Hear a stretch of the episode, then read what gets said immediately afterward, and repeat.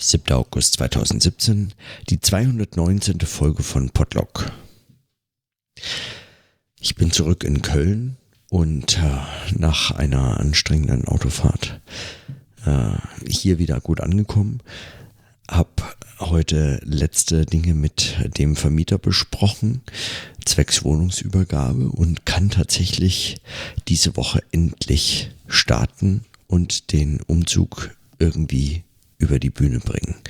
So ein paar Dinge müssen noch geklärt werden, noch besorgt oder organisiert. Morgen noch die letzten Dinge äh, gepackt äh, werden. Beispielsweise muss ich mir noch überlegen, wie ich das auch in Zukunft mit meinem Podcast weitermache, wenn ich äh, mein Equipment und meinen Computer und äh, den Schreibtisch und so weiter am Mittwoch einpacken werde und dann nach Bern fahre. Wie es also weitergeht, auch solche Dinge wollen irgendwie noch organisiert und gedacht werden. Hm, äh, ich bin da noch unentschlossen, aber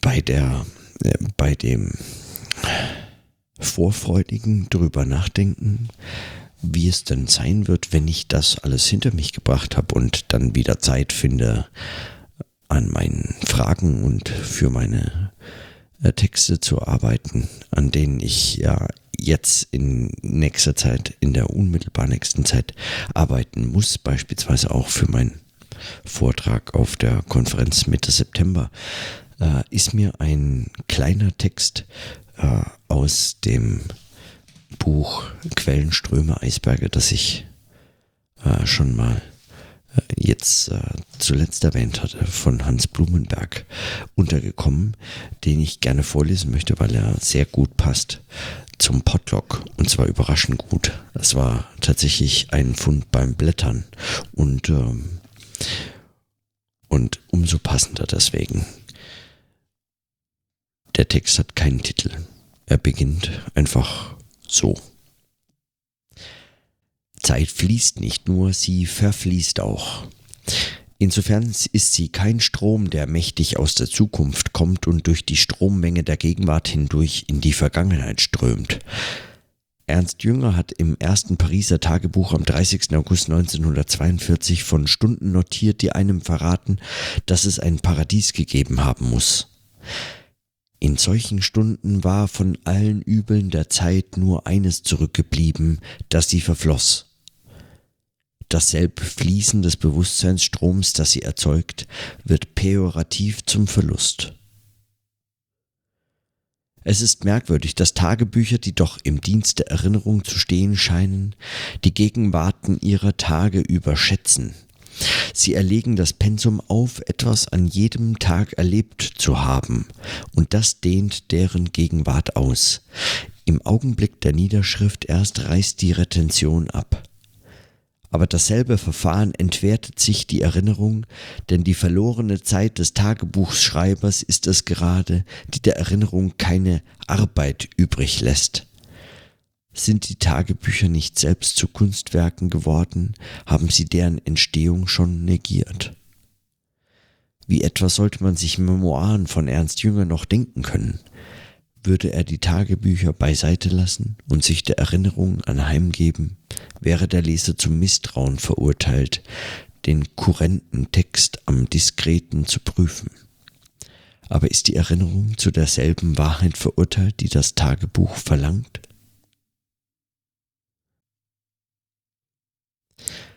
Der Text passt ja, äh, finde ich, extrem hervorragend zu, zum Potlock und zu den Fragen, die ich mir so immer wieder schon gestellt habe. Gerade was so Zeit angeht und, und ich, äh, und diese, äh, ähm, diese metaphorologische, wobei es ist gar keine, aber diese Metaphernüberlegung hier, äh, des Verfließens der Zeit, macht äh, hier nochmal, das ist hier sozusagen für Blumenberg das Problem mit Ernst Jünger gesprochen, das Problem äh, der Zeit, dass Zeit verfließt, dass sie verloren geht. Und zwar das Fließen, das zum einen Zeit erzeugt, wird zum, schreibt er hier, wird pejorativ zum Verlust. Das Fließen der Zeit. Und äh, er bezieht das dann auf Tagebücher, äh, indem er diesen Eintrag findet, in denen festgehalten werden soll, dass an jedem Tag man etwas erlebt haben muss. Sie erlegen das Pensum auf und das ist, finde ich schon, äh, den wichtigen Gedanken. Die, Im Augenblick der Niederschrift erst reißt die Retention ab. Es dehnt also die Gegenwart aus. Sie geschieht so lange, bis man sie äh, niederschreibt. In dem Fall ist es Niederschreiben fast schon ein, ähm, ein zunichte schreiben, ein herniederschreiben, ein, ein, so ein Niederschreiben wie ein Niedermetzeln. Also die Retention, die, ähm, äh, die, äh, die, die, wie würde man sagen, die Zähheit des, äh, des Geschehens, äh, nee, nicht Zähheit, was, was würde man denn sagen? Die, hm. Ah, äh, Viskosität ist, äh, glaube ich, der Ausdruck dafür. Also wenn man sich das, wenn man sich das Geschehen, äh, also das Bewusstseinsgeschehen, das Denken des Geschehens als eine zähe Masse vorstellt, dann ist es, äh, dann ist sozusagen äh, dieses, ähm, diese, dieses Geschehen selbst, eben die Zähigkeit dieses Geschehen selbst, die Viskosität des Zeitstroms, der Retention, eben in dem Moment unterbrochen, in dem man es niederschreibt. Es äh, passt vielleicht zu dieser Strommetapher. Es ist also, äh, es kristallisiert dann oder so. Äh, hm weiß ich nicht, kann man das sagen? Es wird fest. Also festgeschrieben. Und das, äh, so, so Blumenberg, verhindert eigentlich oder wertet ab die Erinnerung. Denn das Tagebuchschreiben hält fest, was dann der Erinnerung selbst als einem kreativen Prozess des Wiedererinnerns keine Arbeit übrig lässt. Arbeit schreibt er hier in Anführungszeichen, also in einfachen, also als Begriff oder als, als Pseudobegriff, als äh, ja, versuchshalber Verwendung dieses Worts Arbeit. Wenn die Tagebücher nicht selbst zu Kunstwerken werden, dann ver verhindern sie deren Entstehung, schreibt er dann so ungefähr. Also man könne quasi, wenn man Tagebücher über Tage verfasst, gar nicht mehr sich wirklich erinnern. Denn Erinnerung, so lese ich diesen kleinen Text, schafft was anderes. Es bedarf der Arbeit, um diese Erinnerung herstellen zu können. Und es bedarf eines kreativen, eines künstlerischen Moments in dem Fall. Die Retention, der Strom der Zeit, des Geschehen, des Denkens, der Tag wird durch das Tagebuch schreiben fest. Die Retention reißt ab. Die Viskosität des Zeitgeschehens oder so es wird fest. Der Strom der Zeit wird fest. Und eigentlich bricht er dadurch ab. In der Erinnerung bleibt dann aber, also wenn er das der, Ge Erinnerung gegenüberstellt, bleibt aber von dieser Metapher nichts mehr übrig eigentlich. Also die hat er damit fast schon aus den Augen verloren. Das hat weder was mit Arbeit noch mit, mit dem Fließen oder dem Verfließen der Stunden zu tun. Wenn er über Erinnerungen schreibt, ist, die, ist der Strom der Zeit selbst verflossen, also die Metapher schon verflossen. Warum ich das jetzt so besonders interessant finde für den Podlog ist ja unter anderem auch das, dass ich, dass mich das eine ganze Reihe von Fragen stellt, nämlich zum einen dieses Verfließen der Zeit ist etwas, was im Podlog selbst reproduziert ist. Also in dem Verfließen des Sprechens, in dem, in dem Verlieren dessen, was man gerade ausgesprochen hat, weil man es eben nicht festschreibt, wie man es in ein Tagebuch äh, schreibt, sondern man spricht es vor sich hin und es verfließt in dem Moment. Es wird also dieser Strom der Zeit oder so, diese Zähigkeit des Geschehens als Denkgeschehen, dieses, dieses Tages, dieses, also diese Viskosität des Denkens, wird eigentlich in dieses, in diese, in dieses Notationsverfahren übersetzt. Kann man das so sagen? Und es ist zudem etwas völlig anderes, als was äh, Blumenberg sich hier als Tagebuch vorstellt. Denn es ist als Denktagebuch der Arbeit selbst verschrieben. Es lässt der, nicht nur der Erinnerung keine Arbeit übrig, nicht nur das wäre falsch, denn die Erinnerung ist davon eigentlich überhaupt nicht betroffen, sie ist nicht, tritt gar nicht in Konkurrenz dazu, man müsste sich all das anhören und all das wäre überhaupt kein Ersatz für die Erinnerung. Und es ist auch kein Kunstwerk einfach. Also ich betrachte es zumindest nicht als ein Kunstwerk. Mag das jemand anders sehen, aber ich schaffe es nicht als ein Kunstwerk. Was gut. Hm. Egal. Es ist, und es würde ich auch sagen, es verhindert auch kein Kunstwerk. So damit bislang einfach, hm, weiß ich nicht. Hat es. Wie auch immer, es ist eigentlich gar keine Frage in dem Fall. Aber es verhindert auf jeden Fall nicht die Erinnerung. Es hat auch damit eigentlich, es ist keine Erinnerung, es übernimmt keine Erinnerungsfunktion. Und die Wahrheitsfragen, die der Erinnerung hier in Frage gestellt werden, ob sie überhaupt derselben Wahrheit verpflichtet ist oder zur selben Wahrheit verurteilt, wie er schreibt, wie das Tagebuch. Das stellt sich auch nochmal anders, wenn, wenn die Arbeit des Notieren selbst eigentlich dieses Denkgeschehen nochmal eigentlich reproduziert, wenn es selbst als Arbeit begriffen werden muss. Oder?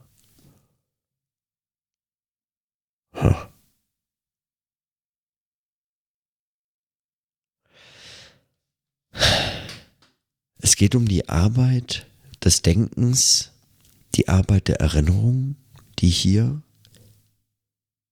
in so einem gesprochenen Denktagebuch eigentlich hm,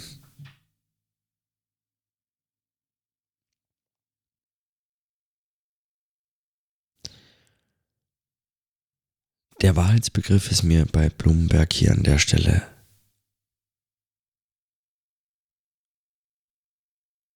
noch ein Rätsel. Ich weiß gar nicht, warum er das so gegenüberstellt. Möglicherweise versteht er eben unter Tagebüchern sowas, ähm, sowas fast schon Listenhaftes, irgendwas, was ein Geschehen in seiner Faktizität oder so einfach nur notiert anstatt dass es auch eine Auseinandersetzung damit ist. Die Retention kann ja nur abreißen, wenn man an einem, äh, wenn man sozusagen buchhalterisch vorgeht und dann sagt, an diesem Tag ist geschehen, Doppelpunkt. Und dann hält man fest, was geschehen ist. Wohingegen, wenn Tagebuch, wie ich es verstehe und wie ich äh, das auch hier sprechend, dieses Denktagebuch sprechen, gelernt habe. In, in der Form ist es gar kein Einschnitt, der eines, eine Summe versucht, was war dieser Tag in seiner Essenz oder so, sondern eine Auseinandersetzung damit. Eigentlich wird, wenn es glückt zumindest, dieses Geschehen eigentlich nur noch verstärkt, gar nicht abgeschnitten. Und diese Viskosität des Denkgeschehens wird, da dehnt sich nicht nur die Gegenwart aus in diesem, in diesem Notieren und reißt erst ab mit dem Festschreiben, sondern, hm, ja, ist schon eigentlich stark, oder? Diese Viskosität. Vielleicht ist es das, was dieses Sprechen einfach selbst herstellt. Es reproduziert die Viskosität. Und zwar nicht nur des einzelnen Tages oder des Geschehens an einem Tag, sondern über Tage hinweg. Einfach in diesem Sprechzusammenhang dieses sprechenden Denkens. Es ist selbst diese Arbeit. Es ist möglicherweise vielleicht in dieser Viskosität, sagen, in dieser Viskosität der Notationsform von einer, von Arbeit, von Erinnerung als kreativer Prozess, und zwar eines gegenwärtig, eines gegenwärtigen Prozesses, nicht eines irgendwie im Vergangenen oder in der Zukunft sich abspielenden, sondern eines gegenwärtigen sich Erinnerns, als diese Arbeit damit verbunden mit einem hier nicht weiter ausgeführten Wahrheitsbegriff. So, und mit diesen, mit diesen Fragen auch möglicherweise tatsächlich mit so einem Kunstwerk Charakter. Möglicherweise teilen all diese Fragen und Phänomene die Viskosität, die sagen, unterschiedlich beschrieben werden kann und müsste. Und und so wie ich dieses Denktagebuch als gesprochenes Denktagebuch verstehe, würde ich meinen, vielleicht ist es gerade die Viskosität, die so weit, die so, die so geformt oder so, unter solchen Bedingungen so, so gestaltet ist, dass sie, dass sie das alles umfasst oder ähm, oder verbindet zumindest. Und zwar als, also sozusagen in seiner Zähigkeit verbindet. Ah, das mag ich, diese Viskosität. Was macht es dann noch für einen Unterschied, dass die Zeit verfließt? Wenn man sozusagen in einem sprechenden Denktagebuch versucht und lernt sogar. Hm, gelingt das? Weiß ich nicht. Aber versucht und lernt dieses Verfließen selbst, ich sagen, in dieser Viskosität sprechen zu denken, eigentlich das zu, ist es, es ist kein Reproduzieren, oder? Es ist ein, weil was wird da reproduziert? Das ist nur ein vielleicht ein, ein Intensivieren. Es ist vielleicht sogar das Geliermittel. Nein, Quatsch. Aber es wäre. Aber vielleicht auch nicht. Hm. Hm. Hm.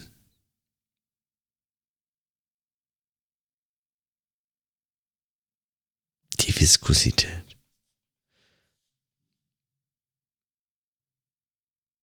Krass freue ich mich auf die Arbeit, wenn es wieder losgeht und ich meinen Vortrag schreiben kann. Im Zweifel, echt im Zweifel hilft immer Blumenberg lesen. Manchmal muss man ein bisschen blättern, aber es ist einfach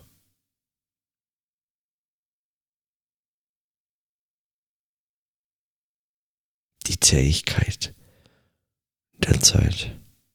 Das ist natürlich auch ein Aspekt, der bei Arno Schmidt, wenn er von dem beschädigten Tagesmosaik spricht, völlig unterschätzt ist. Völlig außer, außen vor gelassen. Das sind diese, diese ständige buchhalterische Perspektive, dass man irgendetwas festhalten müsste und was zählt, ist wirklich nur diese paar Minuten über den Tag verteilt. Oder auch hier erinnern und Tagebuch schreiben als etwas sich praktisch Ausschließendes. sogar vielleicht an unterschiedliche Wahrheitsbegriffe geknüpft. Das ist seltsam. Ich kann das überhaupt nicht. Also ich kann das. Ich, ich verstehe das aber. Oder vielleicht auch nicht, aber ich meine es zu verstehen und denke mir nur, wie, wieso? Also ist das nicht. Warum lotet das einfach das noch nicht alles aus? Warum fragt es da nicht mehr? Warum denkt es das nicht zusammen? Und der Zusammenhang ist ja praktisch eigentlich nur der unterschiedliche Grad der Viskosität selbst. Also müsste man nicht jede Form von Fließen auch in der Zähigkeit eben selbst äh, beschreiben. Hm. Okay, ich breche an der Stelle mal die Fragen ab und freue mich, dass ich die Stelle heute gefunden habe. Ich freue mich extrem, dass ich die Stelle gefunden habe. Morgen kommt ein neuer Tag. Möglicherweise finde ich eine andere Stelle. Und äh, wer weiß. In diesem Sinne, bis morgen.